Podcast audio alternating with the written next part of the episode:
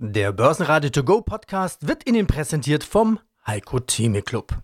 Werden Sie Mitglied im Heiko Theme Club. heiko-theme.de Börsenradio Network AG Marktbericht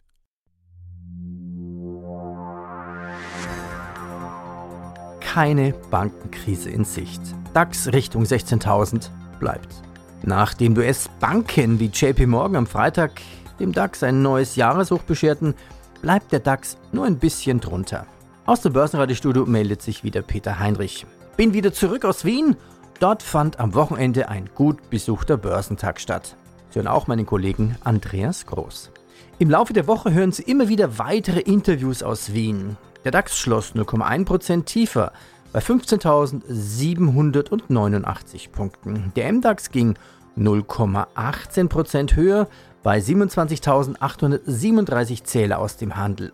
Und in Wien der ATX als Total Return 6.940. Auch wenig Veränderung zum Freitag. Einen wunderschönen guten Tag. Mein Name ist Salah Boumidi, Head of Markets bei IG. Wenn es um Trading-Inspiration, Marktbeobachtung, Trading-Strategien geht, dann seid ihr bei uns richtig. Andi Groß vom Börsenradio. Lass uns sprechen über die vergangene Woche. Lass uns vorausschauen auf die Woche beziehungsweise sogar auf den Monat. Dauerthema ist ja Inflation in den USA. Nicht nur dort, aber du hast sie dir in den USA angeschaut, sie geht zurück. Ich habe den Eindruck, das freut die Anleger in Europa mehr als in den USA. Ja, das scheint so erstmal auszusehen. Der DAX performt ja gerade besser in diesem Monat aktuell als die US-Märkte. Eigentlich schon seit Jahresbeginn sehen wir allgemein eine bessere Performance. Aber das sehen wir ja auch jetzt schon im April, dass das auch an den US-Märkten ankommt. Halt nur nicht mit dieser Geschwindigkeit. Ist durchaus eine sehr positive Nachricht eigentlich für die Märkte, denn die Inflation sinkt. Dieser starke Anstieg der Zinsen durch die Fed hat hier durchaus auch nochmal die Realzinsen an diese Break-Even-Zone gebracht. 0% Realzins, das heißt, man verbrennt zumindest kein Geld mehr. 2019 ist das zuletzt der Fall gewesen. Und das spricht dafür, dass der Rückgang der Inflation und der rasche Anstieg der Zinsen durchaus eigentlich jetzt die Ausgangslage wesentlich verbessert hat. Die Frage ist natürlich, wie sieht es weiter mit den Zinsen aus und wie geht es mit der Inflation weiter? Gold allzeithoch möglich, Bitcoin so Mitte 40.000 möglich. Was heißt das jetzt für einen DAX? Was siehst du da als mittelfristiges Kursziel? Hast du da eine Ableitung aus den Charts? Ja, wir haben durchaus auch hier die Möglichkeit, jetzt im weiteren kurzfristigen Verlauf auf jeden Fall die psychologische Marke von 16.000 Punkten zu erreichen. Danach ist durchaus auch ein neues Allzeithoch erreichbar, denn wir sind aktuell knapp 500 Punkte vom Allzeithoch nur entfernt, ja, bei der Volatilität und den Impulsen, die wir am Markt in den letzten fast Jahren jetzt schon sehen, sind 500 Punkte im DAX keine großartige Kunst mehr. Wir haben für Sie heute mehr Themen in diesem Podcast. Unter anderem, Nikolas Kreuz hat genügend Pulver zum Nachkaufen in Q2. Er sagt, es gilt das Gebot der fallenen Angels. UBM Jahreszahlen 2022 mit dem CEO Winkler. Die perfekte Flaute 2023, das Jahr der Wahrheit. Der Dividendenkaiser. IG, Marktexperte Sala Bomidi. DAX Allzeithoch? Er sagt, die 500 Punkte sind nun wirklich kein Kunststück. Bitcoin und Gold. Chefvolkswirt Klude, vielleicht reden wir im Spätsommer sogar von Deflation. Wolfgang Jutz über Raum für freie Entscheidungen und Zeitverschwendung. Fahrplan, um mit dem Eisberg zurechtzukommen. Palfinger. Unternehmenssprecher Hannes Reuter. Es brummt nicht überall, aber 2023 soll Umsatz auf über 2,4 Milliarden steigen. Investor und Finanzexperte Gregor Rosinger sagt, eine lethargische Gesellschaft, die die Hängematte-Mentalität vervollkommnen würde. Ja, diese Themen hören Sie heute als Kurzversion, als O-Ton hier in diesem Podcast. Wenn Ihnen der Podcast gefallen hat, bitte bewerten Sie uns in Ihrem Podcast-Portal. Am liebsten mit 5 Sternen. Ich danke Ihnen. Und nun Palfinger Investor Relation Manager Johannes Reuter. Das stelle ich mir eigentlich recht einfach vor. Bisschen Stahl, bisschen Kabel, bisschen Technik. Aber hinter so einem Kran, da ist doch wirklich Technik dahinter. Da müssen doch überall Sensoren sein, dass dieser Kran nicht umfällt. Da müssen noch Sensoren sein, dass nicht zu viel angehoben wird. Was kann denn alles so ein Kran außer, außer heben? Also wir haben, wenn man sich die alten Krane anschaut, das war wirklich Stahlbau und Hydraulik. Mehr war das nicht. Wir haben so alte Krane ausgestellt in unserem Produktionswerk in Lengau, ich glaube auch in Köstendorf. Wenn Sie heute einen Kran man sich anschaut, da ist extrem viel Elektronik drauf. Und das war auch ein Grund, warum wir letztes Jahr gelitten haben, nämlich unter Verknappung von Chips. Auf einem größeren Kran sind 20 bis 25 Chips verbaut und wenn man die Chips nicht bekommt, dann kann man auch den Kran nicht finishen. Aber es ist sehr viel Technik, sehr viel Mechatronik, sehr viele Sensoren, die was messen, auch der Sicherheit wegen und inzwischen auch sehr viel schon in Richtung Digitalisierung. Wie kann ich mir das vorstellen, Digitalisierung? Der Trend ist eindeutig, dass ein Kran zu einem Lifting-Robot wird. Man kann heute schon mit einem Knopfdruck erreichen, dass sich der Kran selbstständig ausfährt. Dann drückt man nochmal, dann fährt er sich wieder ein. Ich kann heute schon mit einer 3D-Brille einen Kran steuern. Das kann ich im Fahrerhaus machen, das kann ich aber auch irgendwo 50 Kilometer entfernt machen. Also das, das ist heißt, die Zukunft. Das heißt, das heißt, der Fahrer fährt hin, stellt sein Auto ab, wo der Kran drauf ist und der richtige Kranführer, oder wie heißt das? Ja, die, die, braucht mich dazu einen Führerschein? Da braucht man einen Führerschein dazu. Ja. Der Kranfahrer könnte theoretisch woanders sein. Das ist noch nicht der Fall, aber es, nachdem es viel mehr Lkw-Fahrer gibt wie Leute, die einen Kran bedienen können, ist es durchaus eine Zukunftsmöglichkeit, dass es äh, irgendwo in einem Office 10, 20 Kranfahrer sitzen, dann die LKWs hinfahren und dann sozusagen an den Kranfahrer übergeben. Wäre heute schon technisch möglich. Der Empire State Index ist deutlich höher ausgefallen. Öl verliert rund 2%. Brent bei 84 US-Dollar. Der Euro verliert ein wenig, 1,0918 US-Dollar. Der Goldpreis fällt unter 2000 US-Dollar. Nur kurz zur Info, sein Hoch lag bei 2075 US-Dollar. Mein Name ist Thomas Winkler, ich bin der CEO der UBM Development. Das ist einer der führenden Developer von Holzbauprojekten in Europa mit dem Ziel, Europas größter Holzbauentwickler zu werden. Heute also die endgültigen Zahlen für 2022. Endgültig heißt, vor zwei Monaten gab es schon die Zahlen auf vorläufiger Basis. Umsatz und Gewinn haben sich halbiert. Gleiches gilt auch für die Dividende. Halbierung. Herr Winkler, das klingt jetzt erstmal nicht schön. Niemand will gerne halbe Portion sein. Sie sagen, das liegt an der Flaute am Transaktionsmarkt. Was bitteschön verstehen Sie darunter? Ja, es liegt an zwei Dingen. Das eine ist, dass wir außergewöhnlich gute Krisenjahre 2020 und 2021 haben. Das waren die zweit- und drittbesten Jahre in unserer 150-jährigen Geschichte. Und dann geht man eben von einem sehr hohen Niveau jetzt auf eine Normalität angesichts der Umfeldbedingungen. Was ist passiert im ersten Halbjahr? Eigentlich noch nicht viel. Wir haben ein paar ganz gute Transaktionen gemacht. Wir haben auch die Alba unseren Projektsteuerer erfolgreich verkauft und waren zuversichtlich, dass das zweite Halbjahr sich so fortsetzen ließe. Und dann ist es so gewesen, als ob Ukraine-Krieg und die Effekte, Zinsen und alles auf einmal zusammengekommen wären. Und im Juli ist die, ich habe ja eigentlich mal von einem perfekten Sturm gesprochen, der sich zusammenbraut, die perfekte Flaute gewesen. Es ist einfach der gesamte Transaktionsmarkt zusammengebrochen. Das ist natürlich für einen Immobilien-Developer, der davon lebt, dass er etwas verkauft, sehr schlecht. Und damit haben wir quasi nur ein halbes Jahr auch Ergebnisse geschöpft und sind damit auch frühzeitig rausgegangen, um den Markt klarzumachen, es wird ein normales Krisenjahr 22 dieses Jahr. Ist das jetzt auch der Grund, warum Sie Dividende ausschütten? Sie haben ja gesagt, Konkurrenten pfeifen da teilweise auf dem letzten Loch. Ich habe auch Gespräche geführt, wo bei vernünftigen Zahlen gar keine Dividende bezahlt wird. Also die, die Bandbreite ist ja. also wirklich von 0 bis äh, mehr als 100. Na, und das muss man auch akzeptieren. Also wir haben 2020 nicht nur pünktlich unsere Dividende gezahlt, sondern auch eine volle Dividende gezahlt, weil wir gesagt haben, aus unserer Sicht wäre es ja, sich hinter dem Falschen verstecken, um eine Dividende einmal zu sparen.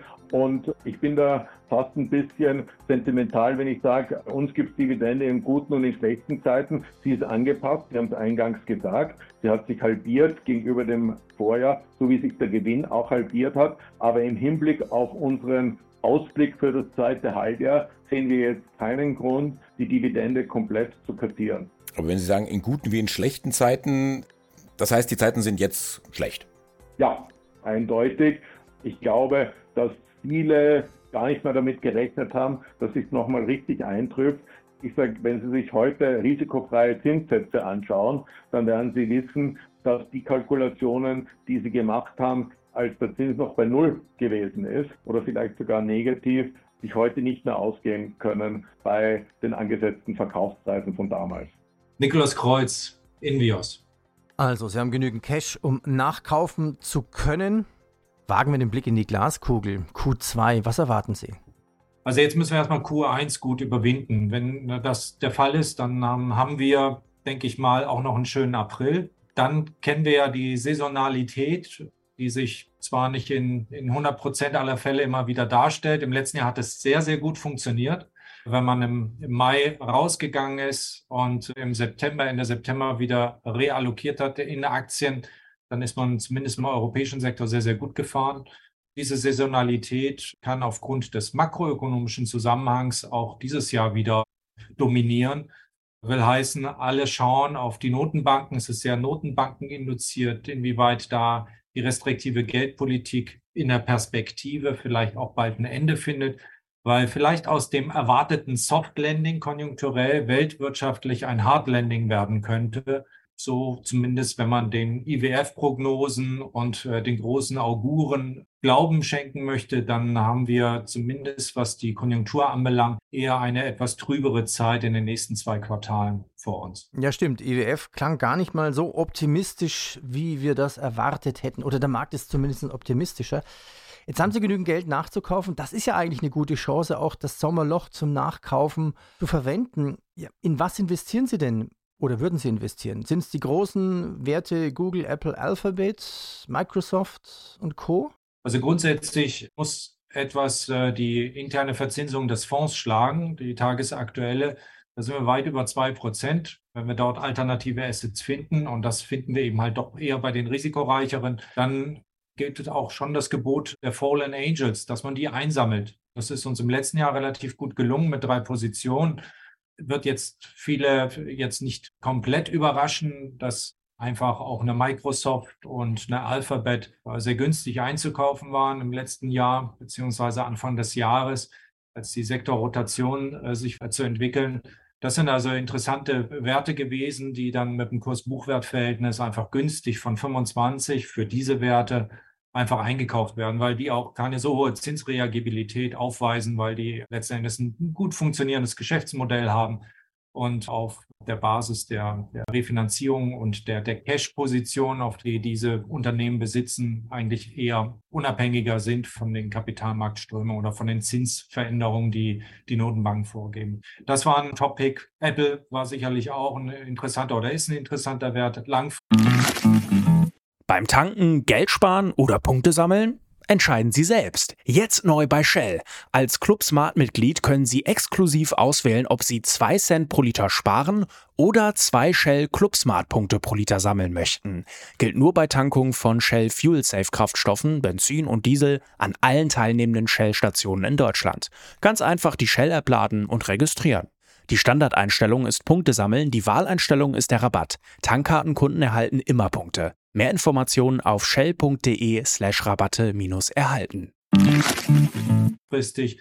Wie gesagt, diese drei Werte sind keine Anlageempfehlung, aber günstig einkaufen, teuer verkaufen, das ist ja das Prinzip eigentlich am Kapitalmarkt, wenn man Geld verdienen möchte. VW stellte am Montag sein neues Elektroautomodell ID7 vor.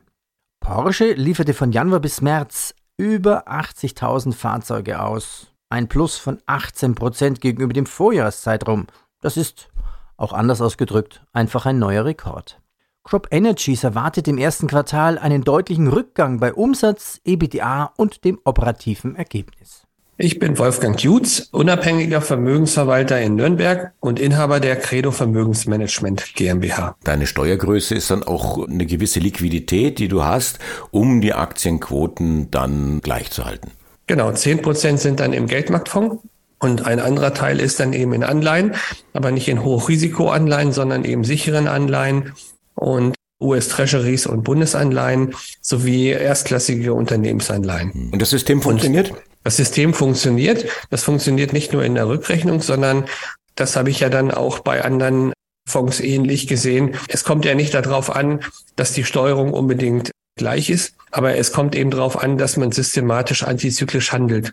Und das kann man immer wieder feststellen. Bestes Beispiel ist für mich immer wieder Warren Buffett, bei dem das funktioniert. Und ob ich nun fünf ETFs nehme oder zehn aktiv gemanagte Fonds oder was auch immer. Ich muss halt ein wie auch immer basiertes System haben, in dem ich diesen antizyklischen, dieses antizyklische Handeln durchhalten kann. Und ich glaube, die größte Schwierigkeit ist darauf, auf viele andere Sachen, die ich nicht brauche, im sozusagen Anlageleben, dass ich darauf verzichten kann. Ich möchte noch mal ein Beispiel sagen. Letzten Freitag hattet ihr ein Interview mit jemandem, der hat dann gesprochen über Inflation, Wirtschaft und Unternehmensgewinne. Und im Endeffekt hat er dann verschiedene Szenarien dargestellt, wobei aber komplett offen ist, was das jetzt im Endeffekt für die Aktienkurse bedeutet. Und wenn das aber so ist, dass ich das im Grunde genommen nicht weiß, was passiert, wenn die Inflation raufgeht oder runtergeht und die Unternehmensgewinne dann steigen oder fallen, ja, dann ist das für mich aber keine Steuerungsgröße, weil mir diese beiden Alternativen, die am Ende aufs Gleiche rauskommen, aber nichts bringen, muss ich für mich also andere quantitative Instrumente finden, beispielsweise zu sagen, wenn der Aktienkurs von dem Index 20 oder 25 Prozent unter seinem Höchststand gefallen ist, dann kaufe ich antizyklisch zu. Stell dir mal vor, du bist unterwegs auf einem Schiff, auf einer Reise, wie die Titanic meinetwegen, ja? Und du steuerst dann nur noch irgendwelchen Szenarien nach möglicher Inflation in der nächsten Woche oder Wirtschaftswachstum in, in vier Wochen. Das kann ja keinen Kompass für die langfristige Orientierung geben. Ich Dein Hobby ist es, deine Freunde und Familie so richtig zuzutexten? Dann hat Simon Mobile, der Mobilfunkanbieter von Waschbär Simon, den perfekten Mobilfunkvertrag für dich. Denn Simon Mobile bietet satte 12 GB schon ab 8,99 Euro im Monat. Und wenn es ein bisschen mehr sein darf, entscheide dich doch einfach für 17 oder 27 GB im Monat. Egal was du wählst, du kannst dich jeden Monat flexibel neu entscheiden und bekommst zum Start nur für kurze Zeit nochmal ein 100 GB Geschenk obendrauf. Kündigen oder einfach mal eine Pause einlegen geht bei Simon Mobile ebenfalls monatlich ganz flexibel. Und das ist noch nicht alles. Gibst du auf simonmobile.de oder in der App den Code Podcast5 beim Vertragsabschluss ein, gibt es nochmal jeden Monat 5 GB zusätzlich on top. Nochmal der Code Podcast5, die 5 als Zahl geschrieben. Das Angebot ist nur bis zum 5. Juni 2024 gültig, also Worauf wartest du? Alle weiteren Infos gibt's auf simon.link/podcast. Nach New York, ja, sondern wenn du nach New York willst, dann brauchst du einen langfristigen Fahrplan. Und so brauchen wir ja hier auch einen Fahrplan, der uns gerade hilft, mit den Eisbergen zurechtzukommen, die wir nicht sehen.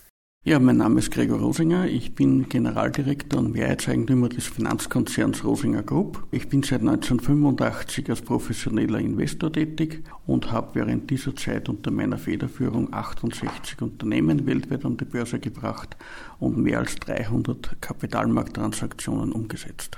Sie haben ja gerade Ihr neues Buch gezeigt, das heißt An der Zeitenwende geschrieben in der Zeitenwende, wo der erste Lockdown kam. Spannend natürlich auch für die Generation Z und Y mit Vorwort. Warum ist es wichtig, auch kapitalistisch zu denken?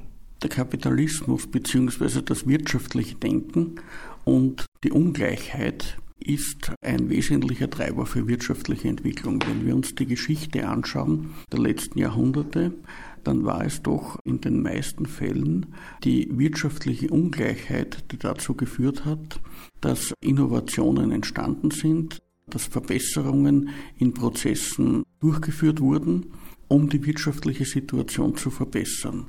Und wenn es jetzt ein nicht kapitalistisches System geben würde, wo alle gleich viel haben, dann wäre natürlich auch dieser wirtschaftliche Treiber, der die Innovation begünstigt, heraus.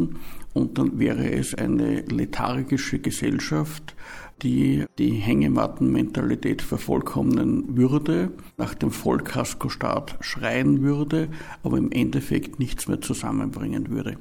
Nachdem nicht die ganze Welt gleichzeitig in diese Lethargie verfallen würde, würde in so einem Szenario natürlich Europa dann unter die Räder kommen, massiv unter die Räder kommen, weil es mit aufstrebenden Regionen, die innovativ sind, wie Asien zum Beispiel, aber auch den USA und Lateinamerika nicht mithalten könnte. Warum schreiben Sie eigentlich so ein Buch? Auf der einen Seite ist es so, dass mir das Schreiben Spaß macht. Auf der anderen Seite ist es natürlich auch so, dass ich mit dem Buch etwas weitergeben möchte. Sie haben schon gesagt, Generation Z, Generation Y, auch Leute meiner Generation oder auch ältere. Es geht darum, aufzurütteln und mit überzeichneten Geschichten die Herausforderungen zu zeigen, mit denen Unternehmer derzeit konfrontiert sind, beziehungsweise generell konfrontiert sind im unternehmerischen Leben. Das zählt auch zur Kapitalmarktbildung auf der einen Seite, weil natürlich ein unternehmerisches Investment in eine Aktiengesellschaft, das ist ja kein Spekulationsobjekt, das ist ein Wirtschaftsobjekt, das man ja auch weiterentwickeln kann, wenn man hier entsprechend einen größeren Anteil als Aktionär hat. Auf der anderen Seite kann man auch der Politik natürlich auch aufzeigen, wie ticken denn so Unternehmer und welche Herausforderungen bestehen da tatsächlich und welche Wünsche für die Zukunft haben Unternehmer? Der Pharma-Riese Merck Co. will die Biotech-Firma Prometheus Bioscience kaufen. Für je Aktie wird 200 US-Dollar geboten. MTU Aero Engines hat im ersten Quartal laut vorläufigen Zahlen einen Umsatz von 1,5 Milliarden Euro und ein bereinigtes Ergebnis von 217 Millionen erzielt. Die Erwartungen lagen deutlich niedriger. Und keine Überraschung, Fraport mit deutlich mehr Passagieren. Der Flughafenbetreiber hat im März rund 4,3 Millionen Fluggäste in Frankfurt abgefertigt. Mein Name ist Carsten Klude, ich bin Chefvolkswirt bei MM Warburg Co. in Hamburg und auch zuständig bei uns für die Vermögensverwaltung. Was wir auch permanent im Hinterkopf haben, ist unser Dauerthema Inflation. Was bedeutet jetzt die, die Situation, Inflationsbetrachtung, Kerninflationsbetrachtung, Entwicklung bei den Zinsen? Was bedeutet das jetzt für die nächsten Zinsschritte bei den Amerikanern und auch bei den Europäern? Gut, ich gehe davon aus, dass wir sowohl in den USA von Seiten der Fed als auch jetzt hier in Europa oder auch in der Eurozone von der EZB noch Zinserhöhungen sehen werden kleine Zinsschritte. In Amerika würde ich mit einem kleinen Zinsschritt rechnen im Mai. Von Seiten der EZB aus heutiger Sicht wahrscheinlich zwei. Ich würde die Zinsen in kleinen Schritten erhöhen im Mai und im Juni, aber ich bin ja nicht im EZB-Rat. Warum würde ich nur die Zinsen in, in kleinen Schritten erhöhen? Weil ich schon glaube, gute Anzeichen dafür zu erkennen, dass die Inflation in den nächsten Monaten zurückgehen wird. Ja, es ist ein Prozess, der ist ein bisschen hakelig auf der Konsumentenpreisseite, insbesondere bei der Kerninflation, die hatten Sie ja auch angesprochen, also Konsumentenpreise, wenn man Energie- und Nahrungsmittelpreise ausblendet. Woher nehme ich meinen Optimismus? Den nehme ich eigentlich daher, wenn ich mir so die Entwicklung auf den Vorstufen der, der Konsumentenpreise anschaue, also Erzeugerpreise oder Importpreise oder Großhandelspreise. Die Erzeugerpreise, klar, die sind in Deutschland und in der Eurozone auch immer noch prozentual zweistellig. Kann man sagen, okay, woher nimmt der Klude da seinen Optimismus? Der kommt aus meiner Sicht daher, dass wir in den kommenden Monaten hier schon sehr, sehr starke Basiseffekte sehen werden. Das heißt mit anderen Worten, wir hatten sehr hohe Zuwachsraten im letzten Sommer.